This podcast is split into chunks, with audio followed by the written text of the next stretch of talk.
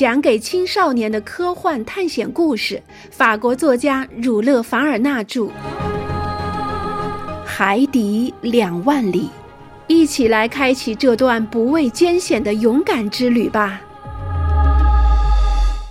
第二天，一月六日，鹦鹉螺号没有任何动静，舱里没有一点声响，也看不到一个人影。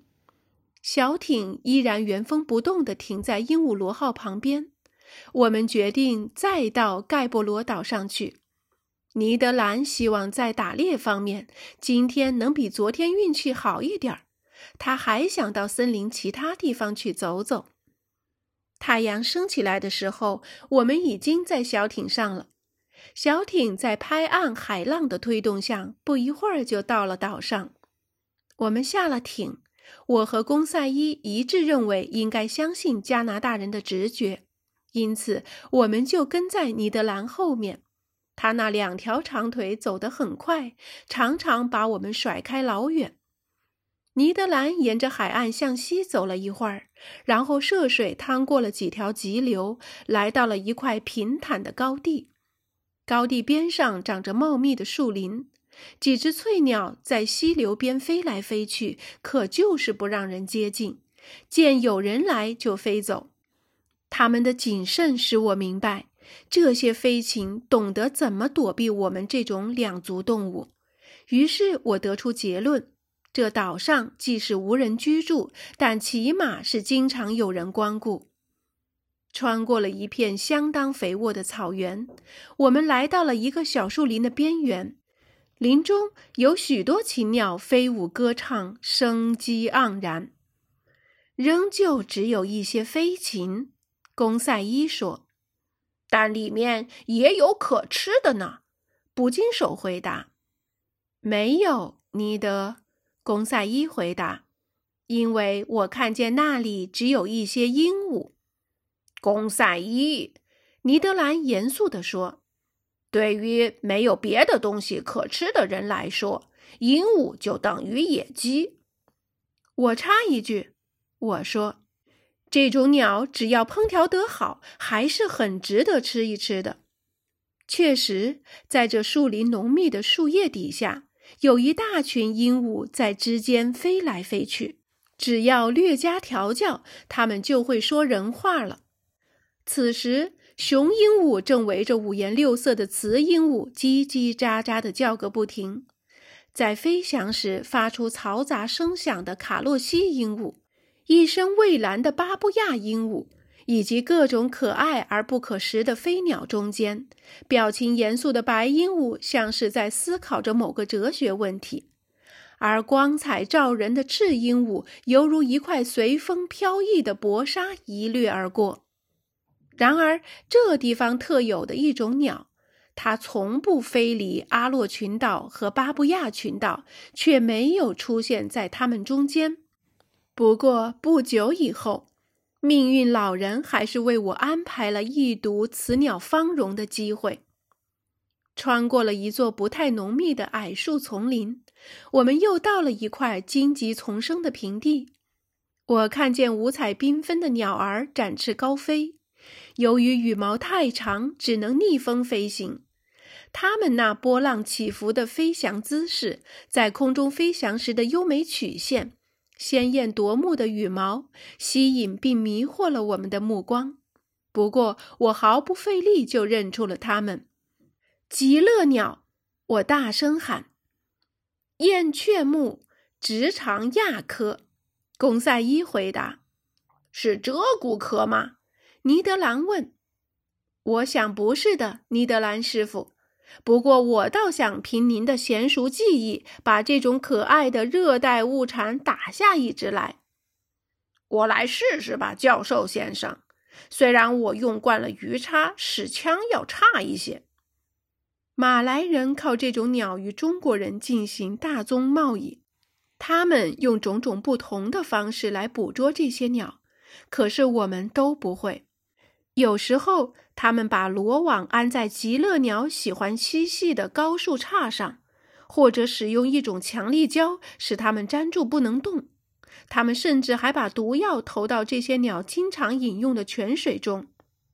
而我们眼下只有在它们飞翔时进行射击这一种办法，成功的概率很小。果然，我们确实白白浪费了好多弹药。十一点左右，我们翻越了形成这个岛屿中心的第一层山脉。此时此刻，我们仍旧没有打着一只鸟。腹中作响，饥饿在煎熬着我们。狩猎者原以为自己会有所获，可惜错了，一点猎物也没有得到。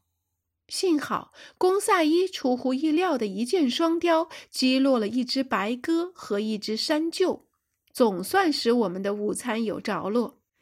他急忙把它们的羽毛拔掉，挂在叉子上，放在枯枝燃起的旺火前烤着。就在烧烤这只令人垂涎欲滴的猎物的时候，尼德兰忙着调制面包果。不一会儿，白鸽和山鹫连骨头都被吃得精光，大家都说很好吃。这些鸟通常是吃肉豆蔻，因此它们的肉像加了香料一般，吃起来很香，是一道美味佳肴。这味道就好像吃香菌长大的母鸡的味道一样，公赛伊说：“尼德，现在我们还缺些什么吗？”我问加拿大人：“还缺一只四足的猎物。”阿鲁纳克斯先生，尼德兰回答：“所有这些鸽子、山鹫都不过是零食和小吃，因此打不到有肋骨的动物，我是绝不会满足的。”尼德，我也一样，除非我能捉到一只极乐鸟。那么，我们继续打猎吧。”公赛伊回答。“不过，得从大海这一边走回去。我们已经来到了第一道山坡，我想再回到森林地带要好一些。”这是一个明智的建议，于是我们采纳了。走了一个小时，我们来到一处真正的西米树林。几条不伤人的蛇在我们脚下逃走了。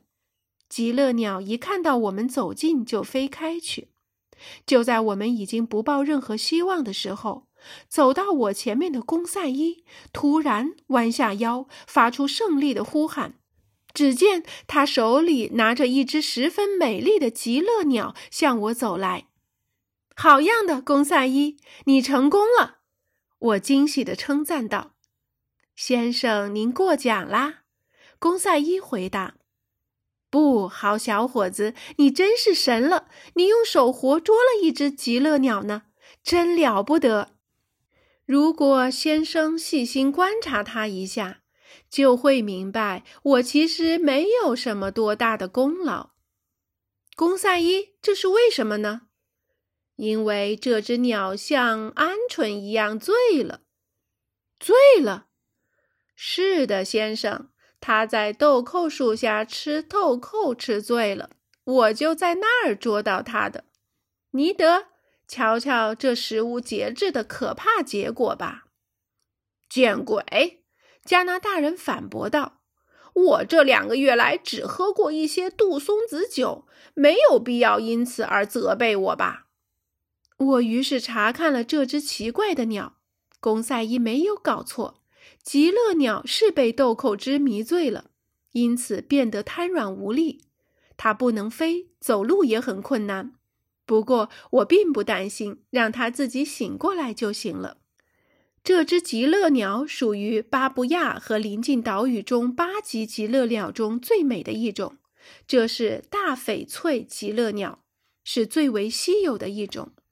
它身长三分米，头比较小。两只眼睛长在嘴边，而且也不大。它是各种色彩的奇妙组合。嘴巴是黄色的，脚爪和脚趾甲是褐色的，翅膀是浅褐色的，翼末端为朱红色。头顶上和颈后是浅黄色的，喉尖是翡翠色的，腹部和胸部则呈栗子色。尾巴上耸着两个三角形的羽毛绿球。与一身轻盈柔软的长羽毛浑然一体，这一切把这只鸟美化的完美无缺。因此当地土著人富有诗意地称它为“太阳鸟”。我很希望能把这只好看的极乐鸟带回巴黎去，赠送给巴黎植物院，因为园中目前还没有一只活的极乐鸟呢。这鸟真的很罕见吗？加拿大人用一个从来不从艺术角度评价猎物的猎人的口吻问道：“是的，非常罕见，我的好朋友，尤其是很难捉到活的。”这些鸟就算是死了，也仍旧是抢手货。因此，土著人想方设法的制造假的，就像制造假珍珠和假钻石一样。什么？公赛伊惊叫起来：“有人制造假极乐鸟吗？”“是的，公赛伊。”“那么，先生知道这些人的制作方法吗？”“知道。”当刮东风季的季节里，极乐鸟就会脱掉尾巴周围的美丽羽毛。博物学家把这些脱下的羽毛叫做复羽毛。假造鸟类的人就把这些羽毛收集起来，巧妙地把它们插在事先拔掉复翼羽毛的可怜鹦鹉的身上，然后他们再把毛皮的缝合处粘贴好，染上色。再给鸟上光，并将这些制作奇特的产品运往欧洲，卖给博物馆和那些喜爱鸟的人。好，尼德兰拍手叫道：“虽然不是真的极乐鸟，但总还有它的羽毛。如果鸟不是拿来食用的，我想也没有什么大的坏处。我的欲望虽然因为捕得了这只极乐鸟而得到满足。”可这位加拿大猎人的愿望却依旧没有实现。幸好在两点左右，黎德南打了一头肥大的林中野猪，这是土著人叫做巴利奥唐的一种猪。我们正在四处寻觅真正的四足动物，这头野猪来的正是时候，自然是很受欢迎。尼德兰对自己的枪法十分得意。野猪中了电气弹，当场身亡。加拿大人先是迫不及待地从野猪身上剔下六根排骨，准备晚上烤着吃。接着，他又把它的皮毛剥去，开膛破肚，清理干净。然后我们继续打猎。尼德兰和公赛伊又大显身手。果然，这一对朋友在搜索树丛的时候，赶出了一大群袋鼠。它们伸展富有弹性的后腿，一蹦一跳的使劲逃命。这些动物虽然跑得很快，但还没有逃远，电气弹已经追上它们了。啊，教授先生！尼德兰兴致勃勃地高声大喊：“多么鲜美的野味，特别是焖着吃，在鹦鹉螺号船上，这是多么难得的食物！两只，三只，地上还有五只呢！”我一想到这些肉通通归我们吃，潜水船上的那些傻瓜连肉味都闻不到，心里别提多开心了。我想，这个加拿大人要不是极度兴奋，说这么多的话，恐怕会把这群袋鼠杀个精光。他只打了十二个左右就停止了。这类袋鼠属于贫富哺乳类动物中的第一目。公赛伊告诉我们。这些袋鼠身材短小，是兔袋鼠的一种，通常居住在树洞中，跑得非常快。它们的个头虽然不大，可是肉很好吃。我们很满意我们打猎的结果。快乐的尼德兰提议明天再到这个迷人的岛上来，他要把所有可以吃的四足动物都打尽，一个不留。可是他没有想到会出事。下午六点，我们回到了海滩。我们的小艇仍然停在原来的地方。鹦鹉螺号活像一个长长的礁石，在离岸两海里的海面浮现出来。尼德兰一点不耽搁，立刻开始准备晚餐这件大事。巴利奥唐野猪的排骨在炭火上烤着。不一会儿就发出令人垂涎的香味，就连空气中也弥漫着。